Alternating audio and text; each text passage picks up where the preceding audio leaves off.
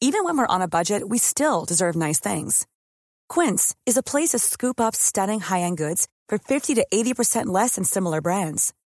They have buttery soft cashmere sweaters starting at $50, luxurious Italian leather bags, and so much more. Plus, Quince only works with factories that use safe, ethical, and responsible manufacturing. Get the high-end goods you'll love without the high price tag with Quince.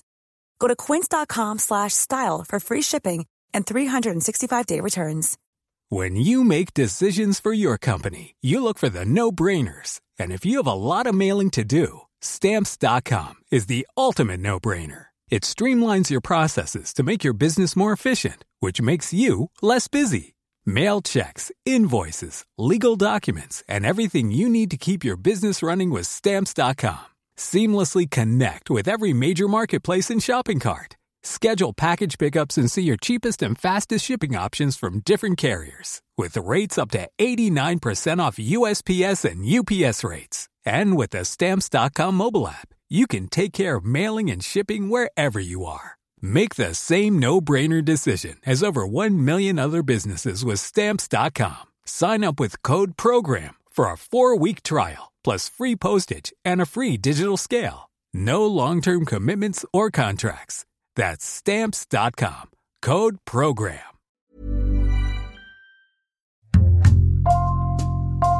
Bonjour, c'est Jules Lavie pour Code Source, le podcast d'actualité du Parisien. Laetitia Hallyday et Laura Smet ont signé le 3 juillet un accord sur la succession de Johnny, mort le 5 décembre 2017 à 74 ans à Marne-la-Coquette dans les Hauts-de-Seine. Dans la foulée, David Hallyday s'est désisté de toute action en justice. Reconnaissance du père, argent, jalousie, le bras de fer entre la veuve du rocker et ses deux grands-enfants aura duré deux ans et demi. Code Source consacre deux épisodes à ce feuilleton avec Emmanuel Marolles et Éric Bureau du service culture du Parisien.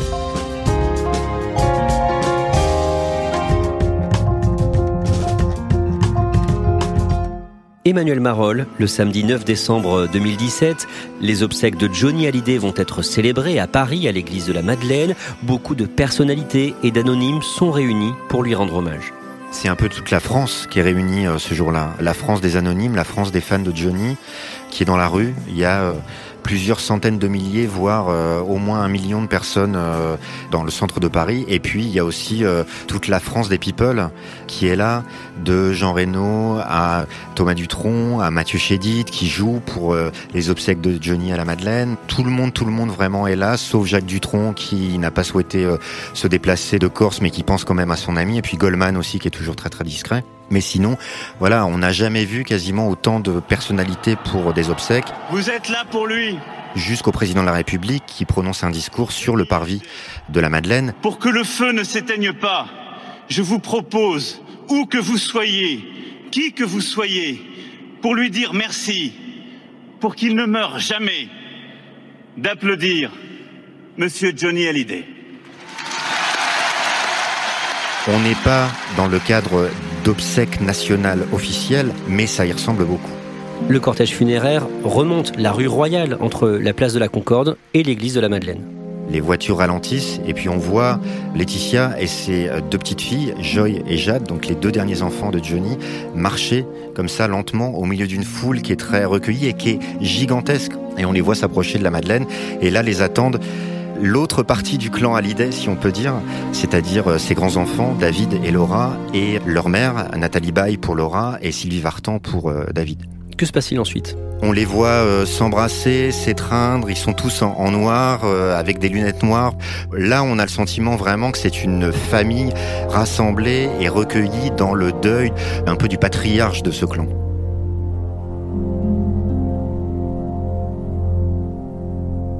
Quelques jours plus tard, Johnny Hallyday est inhumé sur l'île de Saint-Barthélemy aux Antilles. Les funérailles sont prévues entre 15 et 17 heures. Euh, c'est une volonté euh, de la famille d'écarter tout le monde en fait pour avoir ce moment d'intimité qui est très euh, important. Volonté que les Saint-Barth, que la population respecte, parce qu'il faut dire que Johnny, eh ben, qu'il était aimé ici, on parle de lui comme étant l'enfant du pays. Éric Bureau, vous êtes sur place pour le Parisien. Cette fois, la famille est en blanc. Ils se sont tous vêtus de blanc pour se retrouver au cimetière de Lorient, un petit cimetière marin euh, très joli euh, au bord de l'eau, dans cette île euh, qu'il aimait et dans laquelle il avait acheté une maison une dizaine d'années auparavant. Nous, journalistes, sommes bloqués à des centaines de mètres de là. La gendarmerie a été dépêchée sur place par le président de la République pour bloquer l'accès du cimetière à la population, aux journalistes. Mais on s'apercevra euh, quelques minutes après la réouverture des routes que donc tout le monde est en blanc. Ils se retrouvent tous euh, après l'inhumation dans un petit café qui s'appelle chez Jojo pour boire des coups. Et donc nous, ce qu'il nous semble en tout cas, c'est qu'il y a toujours cette famille réunie, unie autour de Johnny, qui fait les choses d'une seule voix et d'un seul esprit. Le 12 février 2018, deux mois après euh, la mort du rocker, Laura Smet transmet une lettre à l'agence France Presse. C'est une énorme surprise, c'est un cataclysme. Elle envoie une lettre qui en fait est écrite à son père, où elle dit papa, et dans laquelle elle lui dit qu'elle découvre avec stupeur qu'elle ne figurerait pas dans son testament, elle et David, qu'elle ne comprend pas, euh, que la dernière fois qu'ils ont euh, mangé ensemble, justement, il lui avait dit euh, alors quand est-ce que tu vas avoir un enfant? Et donc elle se dit évidemment qu'il me laissera des choses, un héritage, et donc ce qu'elle annonce, c'est qu'elle va se battre. Elle va aller en justice pour réclamer son dû. Alors que dit ce testament? Ce testament, on va le découvrir euh, petit à petit. Il va y avoir des petites bribes du testament qui vont être divulguées. Un coup sur RTL, un coup euh, dans Le Point. Et donc on découvre d'abord que c'est un testament de 2014, que c'est le sixième qu'il a fait euh, depuis 1997. Il en a changé six fois. Et dans ce testament établi aux États-Unis, en Californie, il lègue tous ses biens à Laetitia. Éric Bureau, pourquoi Laura et David, ses deux premiers enfants, ne sont pas du tout cités dans, dans ce document? Il estime en fait, en tout cas c'est ce qu'on nous dira après, qu'il a fait suffisamment de donations de son vivant à ses deux grands-enfants pour les avoir mis euh, à l'abri. Il donnait par exemple 5000 euros par mois à Laura. On apprend aussi qu'il lui a fait don de sommes pour s'acheter deux appartements dans Paris pour environ une valeur d'un million. On apprend aussi qu'il a donné sa part d'un grand logement qu'il a à Villamont-Morancy, qu'il avait avec euh, Sylvie Vartan, à David. D'ailleurs, euh, Sylvie Vartan plus tard dira que c'était totalement faux, que c'était pas une donation, mais que c'était euh, juste la part qu'il lui devait dans le, dans le divorce euh, entre deux. Une guerre de communication est lancée, Emmanuel Marol? On va effectivement distiller des informations dans des médias qui sont assez proches d'elle, où tout ça est bien cadré. On voit des informations arriver à la même heure sur un site internet d'une radio, un site internet d'un hebdomadaire, exactement les mêmes choses. Mais officiellement, personne ne parle. C'est possible de déshériter ses enfants? Alors en France, c'est impossible. La loi française ne le permet pas. Il y a des règles de succession qui sont assez simples. Aux États-Unis, quelque part, tout est possible. Vous pouvez déshériter vos enfants, vous pouvez tout léguer à votre voisin, voire votre chien. Enfin, je voilà, je caricature à peine quoi. Donc, euh, ce qu'on découvre là, à ce moment-là, encore une fois, c'est un testament américain. Et à partir de là, tout est possible. Les enfants et les grands enfants de Johnny particulièrement sont déshérités. David s'associe à sa sœur dans ce combat judiciaire. Comment réagit à ce moment-là la veuve de Johnny, Laetitia? Elle ne fait qu'un communiqué dans lequel elle se dit écœurée. Voilà, elle n'en dira pas plus, euh, en tout cas les premières semaines. Elle laissera ses plus proches amis Hélène Darroze, la chef, et Jean Reynaud, qui est le parrain d'une de ses filles, monter au créneau à sa place en disant c'est honteux, euh, c'est pas la veuve noire que tout le monde commence à décrire parce que les premières semaines sont comme ça. Mais pour l'instant, elle, elle reste en retrait de tout ça. Elle est aux États-Unis. Là, à ce moment-là, Emmanuel Marol, Laetitia Hallyday, elle a clairement le mauvais rôle Oui, elle a clairement le mauvais rôle et euh, le public de Johnny, les fans de Johnny cherchent un responsable à toute cette histoire parce qu'encore une fois, on parle de déshériter ses enfants qui est quelque chose d'assez incompréhensible. On se dit c'est pas possible, Johnny a pas pu faire ça tout seul, n'a pas pu décider ça tout seul, elle l'a forcément influencé et euh, certaines personnes dans l'entourage de Johnny justement nous disent mais Vous savez, Johnny, quelque part, c'était un lâche. C'est-à-dire que lui, ce qu'il aimait, c'était euh, enregistrer des disques et surtout faire des concerts. Après, toute la paperasse, etc., il s'en foutait. Et que si à un moment, on lui a dit, mais si ça va être plus simple, il faut protéger ta femme, euh, tes petites filles, euh, voilà, fais quelques mots et puis tu signes. Et c'est peut-être possible que ça soit passé comme ça. Donc il y a quand même cette petite musique qui circule en disant, en fait, la responsable de tout ça, c'est Laetitia. Laetitia Hallyday, elle était appréciée par les fans de Johnny? Laetitia Hallyday, elle était particulièrement appréciée par les fans de Johnny. Moi, je me souviens de concerts euh, quand elle arrivait dans la salle, quelques minutes avant le début du show, elle était applaudie, quoi. C'est-à-dire vraiment comme une, superstar, parce que elle arrivait à un moment où Johnny était pas bien, était un peu instable, et avec elle, il a trouvé un nouvel équilibre. Il a trouvé un équilibre personnel, mais aussi un équilibre artistique, parce qu'elle participait de plus en plus au disque, etc. Et que les derniers albums étaient vraiment très bien. Donc euh, voilà, il y avait euh, une sympathie et quelque part une admiration pour elle, quoi. Et soudain, Bloom, tout s'effondrait avec cette histoire de testament. Laetitia et Laura, elles ne se sont jamais vraiment entendues? Alors ça, c'est aussi quelque chose qui était latent, qui était dit sans être dit, mais à ce moment-là, les langues commencent à se délier et on commence à entendre des choses autour de cette rivalité entre la belle-mère et la belle-fille quelque part. Laura et Laetitia ont très peu de différence d'âge. Elles ont 8 ans de différence. Certaines personnes de l'entourage de Johnny commencent à nous raconter des choses assez étonnantes. Quand par exemple Johnny fait la une de Paris Match avec sa fille, avec Laura, Laetitia est folle furieuse. Elle ne veut pas et elle vit très mal le fait qu'à un moment Johnny puisse être euh, mis en avant uniquement avec sa fille et pas avec elle. On nous raconte par exemple qu'elle peut piquer des crises et faire ses valises et partir pendant deux jours parce qu'il y a eu effectivement une une de Paris Match sans elle, ou en tout cas dont elle n'a pas eu le contrôle. Et ça, c'est quelque chose qu'elle supporte pas. Éric Bureau, la famille de Laetitia a un rôle important dans la gestion des finances du rocker. Là aussi, c'est un peu je t'aime moi non plus entre la famille Boudou, du nom du père de Laetitia, et Johnny. Au moment où, en tout cas, euh, Laetitia et Johnny se sont mariés, euh, André Boudou, justement, s'est occupé des affaires de Johnny, parce que c'est un businessman. André Boudou, qui possède une grande discothèque dans le sud de la France, se pique de donner des idées et des conseils à Johnny, qui à ce moment est dans une difficulté financière assez importante. Il lui propose notamment de renégocier son contrat avec Universal, enfin énormément de choses. Pendant cinq ans, au moment en tout cas de la fin de vie de Johnny, André Boudou et Laetitia, sa fille, sont fâchés. Il y a eu des incompréhensions. Johnny estime que André Boudou en a voulu trop en faire, l'a mal aiguillé à un moment, mais André Boudou revient à ce moment-là au moment de cet affrontement judiciaire. Je le rencontre l'été 2018. Il m'avoue euh, qu'il trouve que cette histoire est très mal gérée, fait beaucoup de mal à sa fille en termes d'image, mais fait aussi euh, beaucoup de mal en, termes financiers. André Boudou me cache pas qu'il veut revenir euh, auprès de sa fille pour l'aider à gérer cette histoire.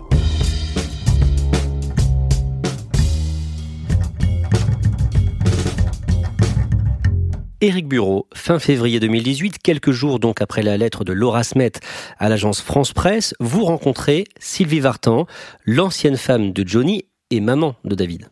Évidemment, elle vient à la rescousse et au secours s'il y en a besoin de son fils et de Laura, en disant d'abord qu'elle ne comprend pas que Johnny ait pu faire ça. Elle dit ça, c'est pas Johnny que j'ai connu, c'est pas le Johnny généreux, et donc elle laisse sous-entendre que c'est pas Johnny qui aurait décidé de ce testament. Il y a cette notion-là qui apparaît. Elle dit que elle va se battre, notamment pour faire euh, valoir la vérité, notamment vis-à-vis des dons que son fils aurait reçus du vivant de Johnny, qui, selon elle, ne sont pas du tout des dons, mais des parties d'héritage suite euh, à leur divorce. Emmanuel Marolles, Sylvie Vartan n'est pas la seule à apporter son soutien à Laura et David. Non, comme on disait, c'est aussi une guerre médiatique et une guerre de clans, c'est-à-dire que les sympathisants de chaque clan euh, s'expriment. Je suis dans l'incompréhension. Du côté du clan euh, Laura-David, il y a un certain nombre de personnes qui prennent la parole Alors, pour dire des choses très simples. Hein. on ne déshérite pas ses enfants, par exemple. Ça me dégoûte. Moi, je serais Laetitia, je remettrais les pendules à l'heure, je redonnerais à Laura et à David ce qu'il mérite d'avoir. Laura étant ma filleule, je prends parti pour elle et pour David. On a le droit de déshériter ses enfants aux États-Unis pour son chat ou son chien, mais nous ne sommes pas américains, dit Eddie. C'est des choses que Eddie Mitchell peut dire, que Jacques Dutronc peut dire aussi. Donc voilà, encore une fois, ce sont euh, les amis qui parlent au nom de la famille Hallyday.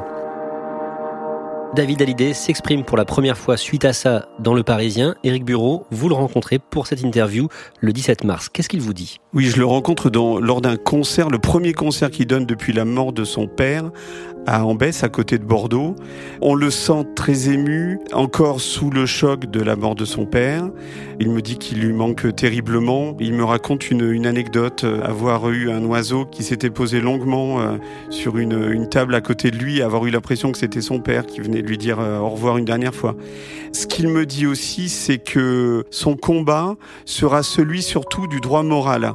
Enfin, il rentre pas dans le détail de l'héritage, mais en tout cas, ce qu'il veut, c'est que il a fait des, albums avec son père. Il en a fait un qui s'appelle 100%, qui était la plus grosse vente de son père, 2 millions d'exemplaires. Il veut au moins avoir un droit de regard là-dessus, sur la musique. Ça, c'est son combat principal. Il me dit aussi qu'il veut que ses sœurs, ses petites sœurs, Jade et Joy, ne soient pas oubliées du testament parce qu'elles ne sont pas citées non plus dans le testament. Alors il va un peu de soi qu'elles sont étant les filles de Laetitia. Évidemment que Laetitia, quand elle partira, elle leur lèguera euh, tous ses biens, mais il part aussi sur ce terrain-là. Il me dit aussi que lors des obsèques, et c'est là où on commence à découvrir un petit peu ce qui se cachait derrière, euh, derrière l'organisation, il me dit qu'ils n'ont pas été du tout, Laura et lui, consultés et me laisse entendre aussi, mais ça Sylvie Vartan me l'avait dit, que cette façon de faire de ces funérailles un show n'était pas du tout dans leur démarche à eux. Ils auraient préféré une cérémonie intime. Ce n'est que le début d'un long feuilleton judiciaire. Laura et David Hallyday réclament en urgence. Quelques semaines plus tard, Emmanuel Marolles, fin mars, vous assistez à une audience au tribunal de grande instance de Nanterre, audience où les juges examinent la demande de Laura et David. Oui, alors il y a énormément, énormément d'agitation dans la salle des pas perdus pour différentes raisons. D'abord, il y a une grève des avocats, donc il y a une sorte de manifestation en marge de l'audience qui va démarrer où on entend renvoi, renvoi euh, dans le hall. C'est évidemment des dizaines de caméras et des dizaines de journalistes, dont nous, qui suivons ça. Après arrive une ribambelle d'avocats des deux clans, et là c'est parti. On entend des choses absolument ahurissantes pendant cette audience. C'est-à-dire qu'on est au tout début de l'affaire. L'idée, c'est euh, Laura et David qui veulent euh, demander le gel du patrimoine en attendant d'examiner vraiment au fond le testament. Donc voilà, de bloquer tous les biens pour éviter que ça parte, en l'occurrence aux États-Unis. Et donc à ce moment-là, c'est une bataille d'avocats et une bataille de petites phrases, de punchline, comme on dit aujourd'hui, quoi, vraiment. Par exemple, l'avocate de David Hallyday passe son temps à appeler Laetitia Hallyday Madame Boudou. Elle l'appelle jamais ni Madame Smet ni Madame Hallyday. Et elle rajoute un moment, c'est le seul nom qu'elle ne perdra jamais. Voilà, c'était un peu ça l'ambiance. De l'autre côté, l'avocat de Johnny va euh, essayer de soutenir évidemment l'idée que tout ça se passe aux États-Unis, que Johnny est presque euh, un citoyen américain, en tout cas un testament américain, et essaie de défendre le fait qu'il y avait des vrais liens entre Laura et Laetitia. Et il dit notamment à un moment, Laetitia a aidé Laura quand elle allait pas bien, euh, quand elle était dépressive, quand elle était dans la drogue, quand elle a fini à l'hôpital Sainte-Anne, etc. Donc le, l'avocat de Laura hurle en disant c'est un scandale. Euh, voilà, c'était un peu ça l'ambiance. Ça a duré assez longtemps. Et au milieu d'arguments comme ça sur le fond, on avait une sorte de sketch des deux parties. D'un mot, quel est le patrimoine de Johnny Hallyday? Le patrimoine de Johnny, c'est euh, plusieurs dizaines de millions d'euros. On s'est beaucoup arrêté sur le patrimoine immobilier de Johnny, la maison à Marne-la-Coquette, la villa à Saint-Barthélemy, la résidence à Los Angeles, et puis il y avait aussi un autre appartement qu'on a découvert un petit peu plus tard à Los Angeles aussi. Mais il n'y a pas que ça, en fait. Et on l'oublie un peu trop souvent, c'est que le trésor de guerre, entre guillemets, ben c'est le patrimoine musical.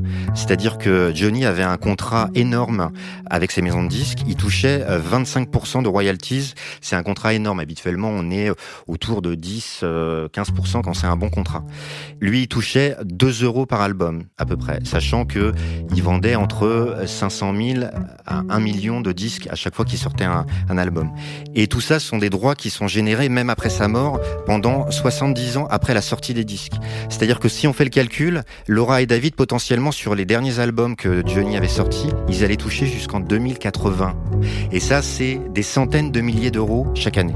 Et depuis sa mort, on s'aperçoit qu'il y a énormément de choses qui sortent. Ils sont en train, chez Universal, de ressortir tous les albums de Johnny. Il en a eu 51. Et donc, ils vont les ressortir tous les uns après les autres. Donc, ça va générer encore énormément d'argent. Sans parler des projets qui se préparent. On parle de comédie musicale sur lui, de films aussi. Après cette audience, la décision est rendue le 13 avril. C'est une première victoire judiciaire pour Laura et David. Oui, c'est une victoire parce que d'un côté, euh, le gel du patrimoine de Johnny est décidé par la justice. Donc ça, c'est effectivement un premier avantage pour David et Laura. Et puis surtout, il y a euh, une petite phrase comme ça au détour de la décision de justice. Le tribunal n'est pas censé se prononcer sur la validité du testament américain. Il n'empêche, il y a une petite phrase qui dit globalement de mémoire, nous estimons qu'il y a des moyens sérieux pour croire que Johnny était avant tout un résident français et que la justice française pourrait être éventuellement compétente pour juger de ce testament. C'est une façon de dire, pour nous, le testament américain n'est pas valable. Merci à Emmanuel Marol et Éric Bureau. Dans le prochain épisode de Code Source, vous allez nous raconter la sortie de l'album de David Hallyday dans lequel il règle ses comptes et comment le fisc français est indirectement à l'origine de l'accord entre Laetitia et Laura Smet. Code Source est le podcast d'actualité du Parisien. Cet épisode a été conçu et préparé par Stéphane Genest, production Benjamin Boucriche et John Timseed, réalisation Alexandre Ferreira. Si vous aimez Code Source, n'oubliez pas de vous abonner et de laisser un commentaire sur votre application de podcast préférée comme Apple Podcast ou Podcast Addict.